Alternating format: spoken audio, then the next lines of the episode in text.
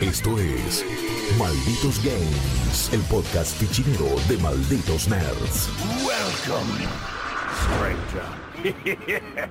¿Qué tal, malditas y malditos nerds? Yo soy Chopper y les doy la bienvenida a este nuevo episodio de Malditos Games, el podcast donde discutimos y hablamos, repasamos, analizamos los nuevos lanzamientos y es un episodio muy especial porque me toca darle la bienvenida al segmento, eh, si bien ya ha estado en otros podcasts eh, hace, hace bastante tiempo, eh, al señor Santiago Peñalver. ¿Cómo estás, Santi, querido? Smork, querido, ¿cómo estás? Todo bien, acá estoy. No, muy contento, la verdad. No, no, no suelo estar en estos lugares y la verdad que estoy feliz de poder estar y hablar de uno de mis juegos favoritos encima, así que... De mis franquicias favoritas, en realidad. Así que Tal cual. estoy muy y contento. me pa- eh, es- es- yo también estoy muy contento de, de- de tenerte acá y también, digamos, eh, no se me ocurría otra persona mejor para poder hacer este análisis porque vamos a hablar de, de, lo que sería una expansión enorme para lo que es Monster eh, Hunter eh, Rise, ¿no? Que es este, este juego que salió en principio en Nintendo Switch, después en Steam, pero es como la versión eh, eh, portátil, vamos a decirle.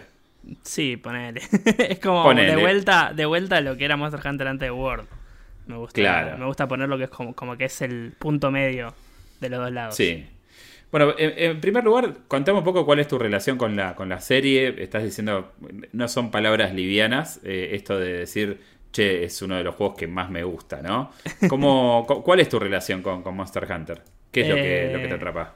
Y mira, yo arranqué a jugar Monster Hunter 3 Ultimate en la Nintendo, en la Wii U. Eh, Lo arranqué a jugar mucho con mi hermano en su momento y la verdad que nos, nos volvió locos. O sea, es uno, es, el Monster Hunter 3 Ultimate era todavía cuando el juego era muy de nicho, por así decirlo. Era Sí. muy rústico todo, no te explicaba nada. eh, y nos volvió locos. O sea, esto de que yo siempre lo pensé como la mejor parte de los videojuegos generalmente es cuando estás tipo contra el jefe y Monster Hunter es eso una y otra vez. Eh, Claro. Entonces nada, me encantaba. y desde ahí como que a todos los Monster Hunter de ese en adelante le habré dedicado mínimo 250 horas a cada uno. Eh, así que en total debo tener como 1500 horas en Monster Hunter, ponele. Oh, Ah, es tranqui, un número tranqui. importante, sí. Eh, en particular el que más jugué fue el World, que le habré Sí. puesto como 300 y pico. Y a Iceborne Ajá. le habré puesto unas ciento y pico más porque Iceborne no me gustó mucho. Pero... Claro, bueno, no te sí. gustó mucho, pero unas ciento y pico de horas, ¿no? claro, en comparación, ponele. Está muy bien. Eh, y después, ¿cómo, cómo recibiste este, este Monster Hunter eh, Rise? Eh, ¿qué, qué onda? ¿Dónde lo jugaste primero? Es- sé que este lo jugaste, o sea, la versión de la que vamos a hablar ahora es la de Steam, ¿correcto? Pero lo jugaste, llegaste a jugar en Switch, ¿aprovechaste esa, esa volada? Porque yo, digamos, el registro que tengo de Monster Hunter es mucho más viejo, tal vez, eh, los juegos de PSP. Yo era un juego que, que solía juntarme con, con amigos para jugarlo en un bar que nos juntábamos y hacíamos estas multiplayer ad hoc eh, que se utilizaban en esa consola, pero era un juego que no tenía absolutamente nada que ver con lo que es esto.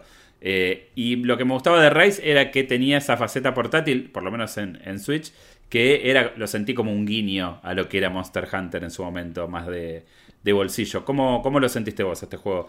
¿Pensás que continúa un poquito la esencia de, de- esa portabilidad o para vos es un juego netamente de escritorio, vamos a decir? No, no, claramente fueron de vuelta un poco para ese lado. De hecho, yo el Monster Hunter 3 y el 4, si bien los empecé a jugar en Wii U, los, los jugaba en 3DS también.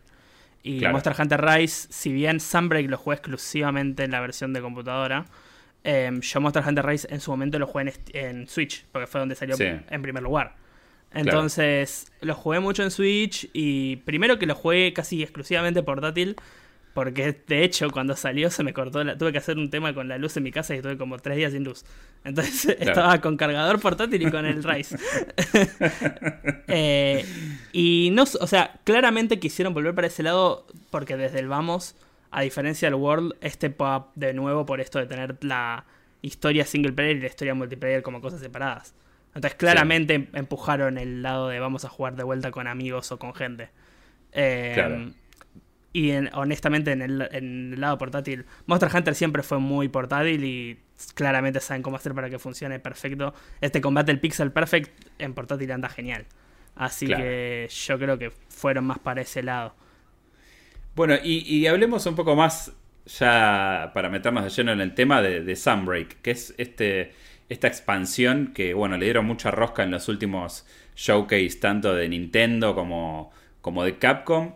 Eh, es un contenido que se, por lo menos afuera está valiendo unos 40 dólares y nos promete, digamos, una, una cosa enorme con muchísimas horas eh, pero también, digamos, es, algo que está pensado exclusivamente para, casi exclusivamente para los fans, diría yo, ¿no? ¿Cómo, cómo, cómo lo ves a esto? ¿Cómo, ¿Cuál es tu aproximación a, este, a, este, a esta expansión? Eh, lo que tiene Sunbreak, eh, que creo que esto igual es un problema que tiene Monster Hunter en general, es que generalmente cuando sacan estas expansiones o lo que solían hacer antes era esto de salir, salir con el juego nuevamente, pero con su versión Ultimate, para sacar nuevo contenido, es que es una forma muy restrictiva, porque no es como un juego, lo venden como si fuese un nuevo juego, o la parte 2 del juego. Sí. Pero si no jugaste la parte 1, no podés acceder a la parte 2. Em, eso creo que es lo que menos, o lo más, lo que... La, aclaración número uno que habría que hacer de Sunbreak creo que es esa. O sea, vos si te compras Sunbreak porque te lo vendieron las últimas directs y qué sé yo, eh, no vas a poder hacer nada hasta que le dediques 60 horas a Monster Hunter Rise. O sea, es eh, no es un detalle menor. O sea, uno incluso, qué sé yo, por ejemplo, me pasó jugar a Destiny y meterme en Destiny 2 en una expansión determinada que me daba como una pildorita mágica que, que me permitía saltar al nivel que necesitaba. Después, eh, yo había jugado en su momento de Division 2, lo terminé, jugué mucho el endgame y lo colgué. Y después, cuando salió la expansión de Nueva York, yo me la compré y también venía la pastillita mágica, ¿no? Donde vos te, te, la tomás y tu personaje adquiere el nivel que necesita para ir a explorar esa zona, te da una serie de armas y es como que te da una ayudita, ¿no? Porque son conscientes que a veces pasan estas cosas, que por ahí alguien que no lo estaba jugando dice, bueno, me meto en la expansión y veo qué pasa. Acá el, el camino es el camino del hardcore, digamos. Esto es para, venís jugando esto o lo jugaste una bocha, bueno, esto es para vos. Pero si te vas a meter acá, como vos dijiste recién, olvídate, tenés que jugar un montón el juego base. Sí, no, claramente. me parece una locura porque incluso MMOs hacen esto de que te dan la píldora mágica. O sea, WoW y todos estos MMOs que siempre fueron como super hardcore entienden que para acceder a más público por ahí tienen que dar el level boost y demás. Y mucha gente no lo hace. Em, entiendo un poco por qué. Porque este contenido no solo es nuevo contenido, sino que es una nueva dificultad. O sea, lo que de vos desbloqueas es la nueva parte de la historia que viene en el rango maestro. Es una dificultad más difícil. O sea, los bichos te pega pegan más y qué sé yo. Entonces, no solo necesitas tener el nivel que muestra Hunter que vendría de la armadura y demás que tengas, sino que claramente tenés que jugar bien. O sea, no es que tenés que ser un maestro, pero si agarraste a Monster Hunter por primera vez en tu vida y te metes a jugar en Sunbreak, claramente la vas a pasar mal, porque además los bichos son un poco más como desafiantes, digamos. Que, ojo, eso es lo bueno para mí, en mi opinión, porque no, no es un desafío a nivel Dark Souls que es como tan que, es como difícil por ser difícil. Es como que te obliga a usar las herramientas que el juego te da, como si fueses un cazador, digamos. Claro, claro. Eh, y, sí. y eso, eso digamos, es, e, es, parte del encanto, pero yo creo que Capcom también confía mucho en su, en su comunidad y en, la base de usuarios que sabe que tiene, ¿no? Porque, eh, o sea, yo creo que esto es el, No me gusta usar el término carta de amor porque siempre me da como un poco de cringe. Eh, pero la verdad que está, esto está hecho para eh, el jugador habitual, el jugador hardcore de la serie. Sí. Digamos, ¿no? Y que, que son la mayoría de los que le ponen más de 60 horas a este juego. No hay otra forma de verlo. No, claro, yo lo veo de esa manera. O sea, de hecho, la mayoría de los bichos que volvieron, eh, hmm. que bueno, ya después hablaremos mejor de eso en detalle, pero la mayoría de los bichos que vuelven son todos bichos muy queridos. O sea, sin entrar en detalles de cosas que no se hayan visto en trailers, pero el Gore Magala es el bicho más importante de Monster Hunter 4. Eh, y es súper querido y cuando lo anunciaron en el tráiler estaban todos como locos, estábamos todos como locos. Eh, porque sí, como vos decís, de vuelta, no, no quiero usar cartas de amor, pero es como e, él, el Ceregios, de hecho volvió el mapa de El Freedom Unite. Eh, lo, remasterizaron. Claramente es como que trataron de apegar a ese lado. Eh, y entre eso y que volvieron a las dos cosas, tipo las dos historias con la multijugador y la single player, tratan, o sea, demostraron con Word que pueden hacer un contenido que abarca, o un juego que abarque a más personas y que sea un poco más inclusivo, pero que igual tienen esto que, que, van a seguir teniendo en cuenta todos los fanáticos leales, por así decirlo. Eh, Bien. Está muy bueno. Y, te hago una consulta. Eh, ¿Cómo a ver, yendo más al contenido en sí, ¿qué, es lo que es, eh, a grandes rasgos, cómo definirías esta expansión? ¿Qué es lo que trae, qué es lo que aporta, digamos, para, para, tener una idea de lo que te vas a encontrar cuando, cuando entres? Poner, yo, yo lo, está bien, yo estoy dentro de esa base de jugadores que le dedicó un montón. ¿Qué puedo esperar de esta expansión? Más allá de lo que se prometió, vos que lo jugaste completo, lo terminaste, ¿qué onda? Y en primer lugar, algo que si bien si, vos, si jugás la demo te enterás, pero yo personalmente no juego nunca demos, em, mm. es que el combate lo cambiaron bastante. Eh, En Monster Hunter Rise vos tenés como una especie de habilidades intercambiables, se le llama. Que cada arma tiene como, no sé, tres, tres tipos de habilidades que asignás a distintos botones y entre esos tipos tenés otros tres más. Entonces tenés como, no sé, dos opciones, nueve opciones, ponele. Eh, acá permitieron que puedas como tener seteados dos grupos de habilidades y las puedas llevar todas a combate a la vez. Y parece un detalle menor, pero en gameplay hace que parezca que estás jugando otro juego con la misma arma. Entonces, Monster Hunter tiene esto de que por ahí, viste, vos maineás un arma, por así decirlo. Entonces jugaste de esas 250 horas, jugás 100 horas con las cepadas dobles y 100 horas con otra más cuando estás cuando, cuando empezás a jugar Monster Hunter Sunbreak, estás jugando otro juego. O sea, que te cambien las habilidades a este nivel, eh, los combos que tenías y todo el muscle memory lo tenés que cambiar porque tenés como muchas más opciones. Y eso es, me parece algo muy loco y destacable porque que puedan hacerlo ah, con un juego que se sienta nuevo, pero que sea el mismo juego. Eh, es bastante difícil. Sobre todo para un juego que el combate es tipo, es como el 50-70% del juego. Eh, está muy bueno. Sí, sí.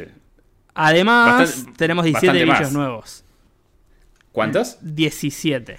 17, O sea, entendemos por esto, son como 17, como están detrás de misiones principales, vamos a decir. Claro, sí, sí. Están detrás de misiones principales.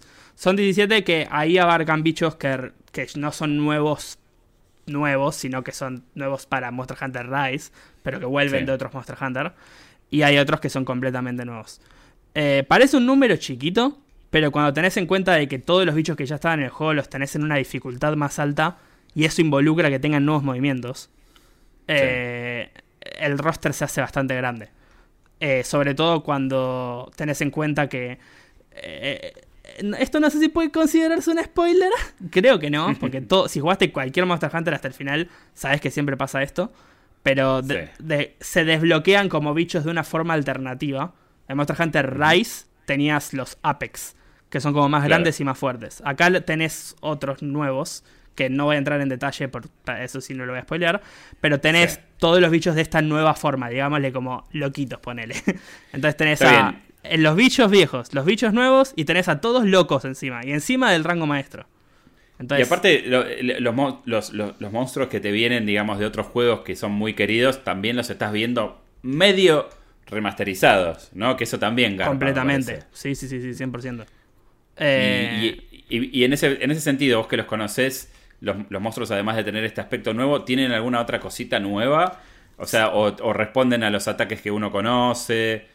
¿Eso cómo, cómo, lo viste? No, algo que me sorprendió, voy a volver a dar el ejemplo de Gore Magala porque es como claramente lo que la mayoría de los fanáticos quieren saber, me imagino. Em, es una pelea que es muy icónica en su momento porque lo que hacía, lo que hace el bicho es pone todo el escenario como de oscuridad. Em, lo que me impresiona de Monster Hunter Rise, y esto abarca para Gore Magala como para cualquier bicho nuevo, y ojo, incluso para los Monster Hunter, para los bichos que volvían en Monster Hunter Rise sin hablar de Sunbreak. Eso es lo que hicieron mm. bien, tanto en Rise como en Sunbreak. Los bichos que vuelven, vuelven con nuevos movimientos en una definición mucho mayor. Y se lograron que se sientan igual que antes, pero que funcionen con el nuevo engine visual y encima con lo, ágil que es el combate de Monster Hunter en este momento, porque ponele Monster Hunter 4, eh, el juego de Gore Magala, era mucho más rústico. O sea, sin ir más lejos, los juegos de 3DS o de PSP eran más duros. O sea, los bichos, los personajes se movían todo como robots y era como mucho más complicado todo. Acá vos tenés un gancho que te tirás y te mueves como si, por todo el mapa como si nada.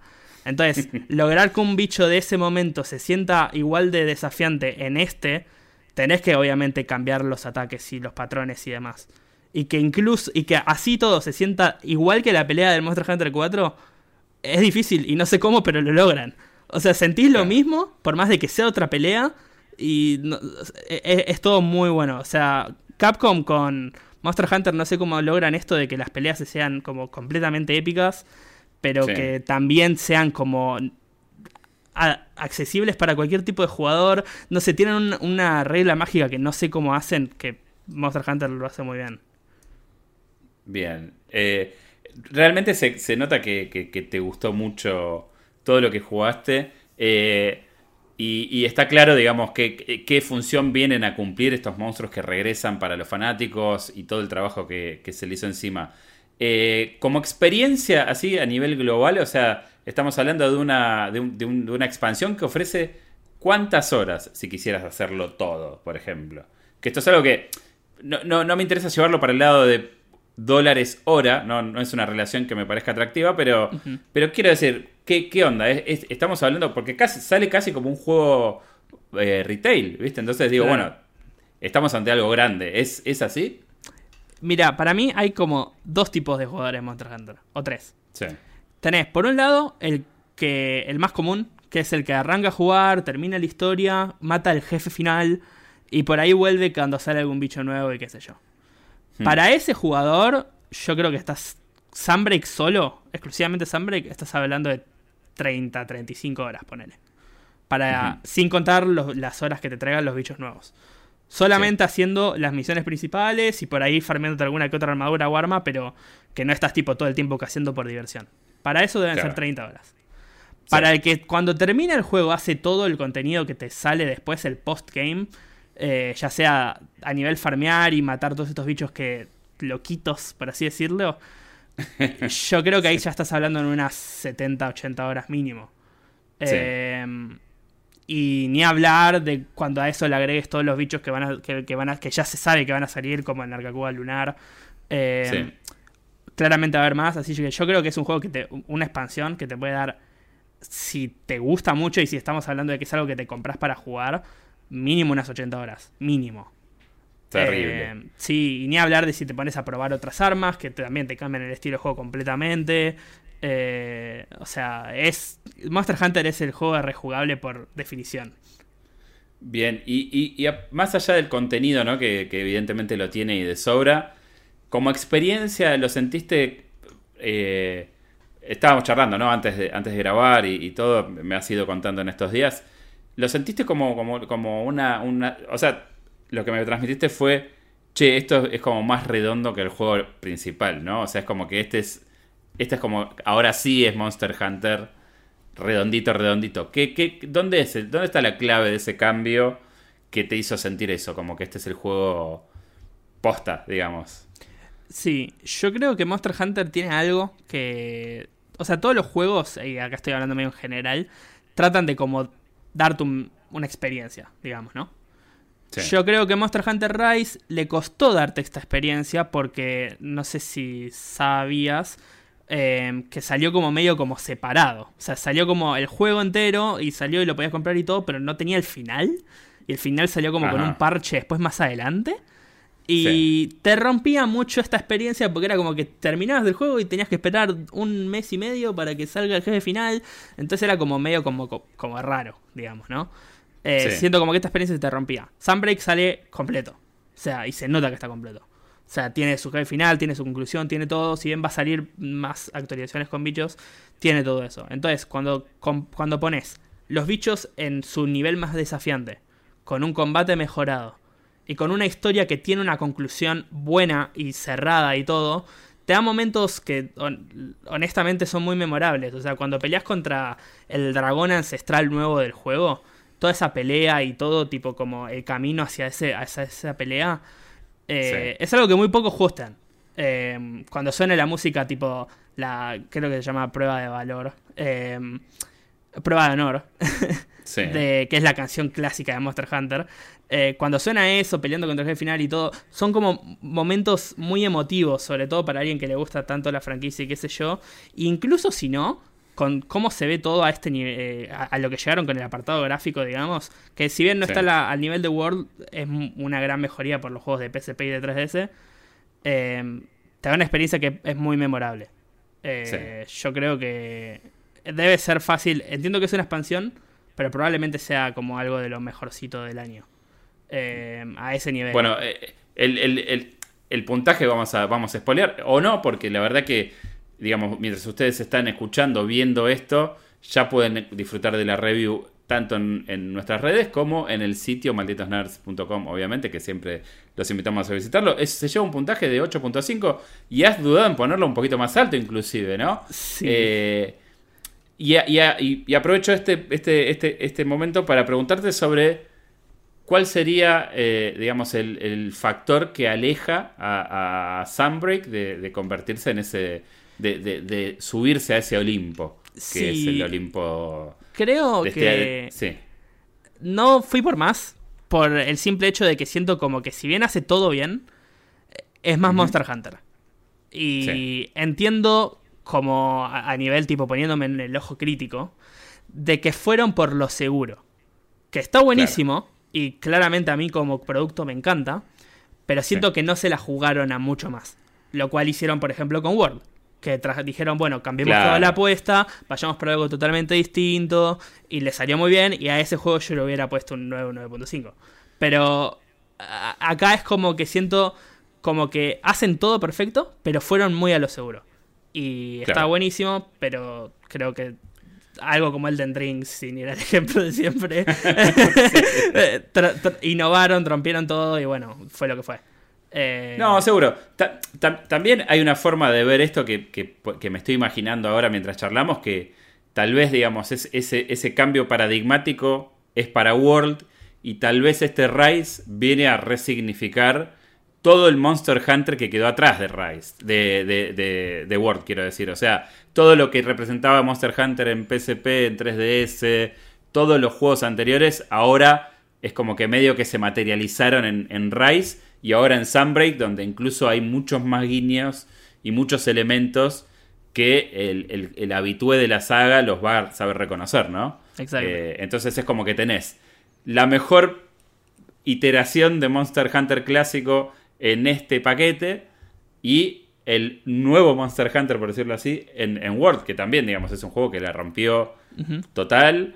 Eh, y bueno, me parece que está bueno que, que los fans eh, y que, y que y bueno, que nosotros como jugadores tengamos esas dos vertientes. Los Sí. veo como algo distinto, ¿no? Que cada, cada uno cumple con, con mandatos diferentes. No sé cómo lo ves vos. Sí, yo lo veo de esa misma manera. Para mí, el Monster Hunter clásico es hasta terapéutico.